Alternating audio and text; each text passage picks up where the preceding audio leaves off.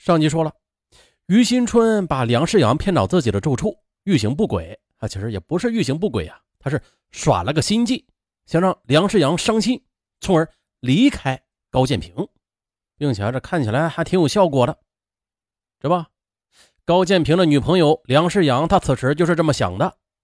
如果高建平对这段感情是认真的话，那么他的好朋友于新春怎么敢对自己这样无礼啊？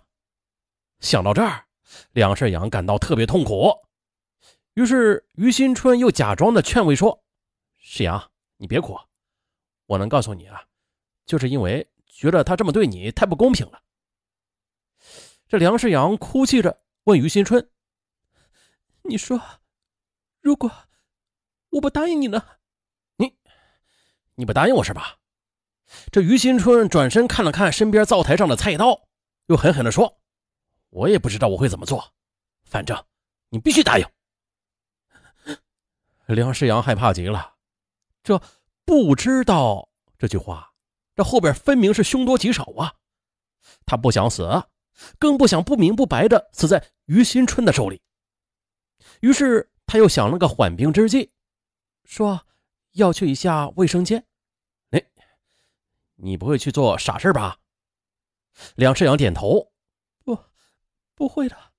于新春这才放开了梁世阳。在卫生间里，梁世阳心急如焚的思量着办法。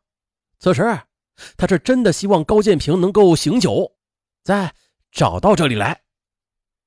于新春在门外不耐烦的喊着：“喂，好了没有？干嘛这么久啊？”对峙了大约十分钟，于新春大声喝道：“你别逼我啊！你再不出来的话，我要进去了。”梁世阳知道，这卫生间门上的小小的挂钩经不住他一推，如果于新春硬冲进来的话，那事情将会更糟糕。于是就说：“你别进来，我马上就出去。”梁世阳走出卫生间后的于新春猛地就扑了过去。梁世阳哭成了泪人，他哀求道：“你，你千万不要告诉高建平，我是真心爱他的，我怕失去他。如果你答应我的话，我保证不报案。你说真的？嗯，真的。”于新春终于冷冷的笑了笑。那尽管梁世阳遮遮掩掩吧，但是很快的，高建平还是从于新春的嘴里知道了那晚的事情。那天呢，高建平和于新春一起吃饭，席间于新春又是唉声叹气起来，高建平就不解啊，忙追问缘由。这于新春避而不答，一个劲儿的流泪。你说我对你咋样啊？你为什么要跟梁世阳谈恋爱啊？这高建平哈哈大笑，哎呦，你就为这个呀，我的好兄弟哦，爱情是爱情。友谊，咱们归友谊啊，咱们你得分开啊！以后你也会谈女朋友、结婚的，那将来我们的孩子也是好朋友。如果是一男一女，我们还有可能做亲家呢。不，你别说了！于新春大吼一声：“嗯，啊，这这大吼一声啊，把眉飞色舞的高建平吓了一大跳。哎，你这这到底是怎么了呀？”高建平也生气了：“建平，你可能还不知道。”现在的社会根本就没有一个好妮子，梁世阳也是一样的。我为你悲哀，为失去你而痛苦。你，到底是什么意思呀？此时的高建平啊，他也终于是察觉出来了，这于新春他话中有话呀。可于新春却把目光投向窗外，慢条斯理的说：“梁世阳。”哼他根本就不是你想象中那样完美的。十五那晚，他跟我玩了，玩了一夜情，是吧？你，你这个不是人的东西！算我高建平看错了人。高建平愤怒的就抡起拳头，朝着一大块玻璃给砸了过去。他的手顿时的也是鲜血淋漓。从此，两人的关系就此而紧张起来。这么一来呢，梁世阳也只好哭诉着说出了事情的详细经过，高建平理解了他。高建平的宽容和对梁世阳的一如既往的爱，让梁世阳深感内疚。他知道，此时男友依然是生活在那件事情的阴影里的。每当目睹男友痛苦的样子时，他就恨不得杀了于新春。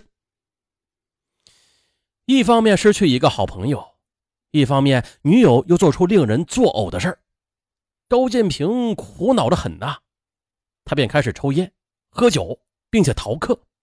为此，他付出了代价，毕业考试没能通过，而按照学校的规定，没能通过考试的学生需要交两万元的试读费。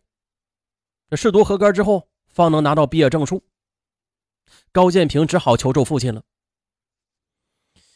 一直把儿子当做骄傲的父亲，当即决定带上足够的钱，亲自陪着儿子度过最后的试读生活。那时，这位父亲已经为儿子在中原油田联系好了工作。可是呢，接下来的高建平，他的情绪却越来越糟了。也就在这时。梁世阳发现自己怀了孕，于是他对于新春的仇恨的火焰也是越燃越烈，多次说：“我恨不得让于新春死了，就是他破坏了我的爱情，害得男朋友不能毕业的。”高建平一度很担心，别，你最好还是去报案吧。可梁世阳很无奈呀，这事隔多日了。没有物证人证，怕是很难告赢啊。即使赢了，又能怎样？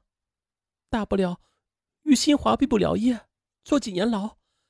可这事情捅出去之后，你能承受得了压力吗？咱俩的感情，恐怕到那时就真的完了呀。我我不想这样。可是啊，这一波未平，又起了一波。啊，这时校园里盛传。于新春跟高建平搞同性恋，高建平抛弃了于新春，而于新春放言要报复。哎，我去！高建平难堪至极啊，同时也恍然大悟，难怪这个人行为怪异呢。啊，也可以肯定，他强暴女朋友只是手段，并不是目的。于是呢，这高建平和梁世阳就商量着对付于新春的办法。这时的梁世阳。他报仇的想法很坚定。他说：“我觉得，只要于新春在，我俩永远别想踏实，你也就别指望着复习毕业了。”这时，高建平又想起了自己曾经看过的一部关于同性恋者的电影。故事说的是一个在京剧表演艺术方面造诣颇深的男子，暗恋师兄，暗恋了一辈子，最后又凄惨的自杀了。那是一场悲剧。现在的谁也无法深入失忆的同性恋者于新春的内心，啊，去体验那炼狱般的痛苦。谁也无法猜测他以后还会使出什么手段。他再来纠缠咱，咱该怎么办？梁世阳哭得很伤心呢。终于了，交道中的高建平失去了理智。若是这样的话，确实挺可怕的。那我们就冒险除掉他。也值得。二零一二年四月十四日，高建平以梁世阳怀孕为由，约出了于新春进行谈判。就这样，当于新春赶到位于大庆东南二十公里的安达市先锋路的一处废弃的房子时，梁世阳和高建平便实施了杀人计划。在后来的警方的案卷当中，记载了这样的作案情节：当天。两个人把于新春骗到空房内，用了大量的安眠药和啤酒把他给灌晕了。然后梁世阳用事先磨好的螺丝刀便猛刺其颈部六下，而高建平则举起直径约三十厘米、重达十公斤的石头，又砸其头部好多下。二十分钟后，两人又用酒和拾来的破衣服将尸体给点燃，以达到焚尸灭迹的目的。案件很快的被安达市公安局侦破了，高建平和梁世阳双双的落入了法网。不过这不是重点呐，令人感到心酸的是，在高建平被警方拘捕的那一天的高建平远在重庆的老父亲揣着两万元的学费，已经踏上了开往东北的列车。经过几天的颠簸，老人终于的来到儿子所在的大学。可是又听说儿子已经因为涉嫌杀人被拘捕的时候，父亲当即晕倒。二零一三年元旦，对犯罪行为追悔莫及的高建平，在看守所里挥泪写下了一万多字的致全国大学生的一封信。信中说：“当我察觉出于新春暗恋我的时候，我应该及时引导，或者请求帮助的。我实在是不应该不理智的处理感情问题的。我的冲动让我付出了。”惨重的代价。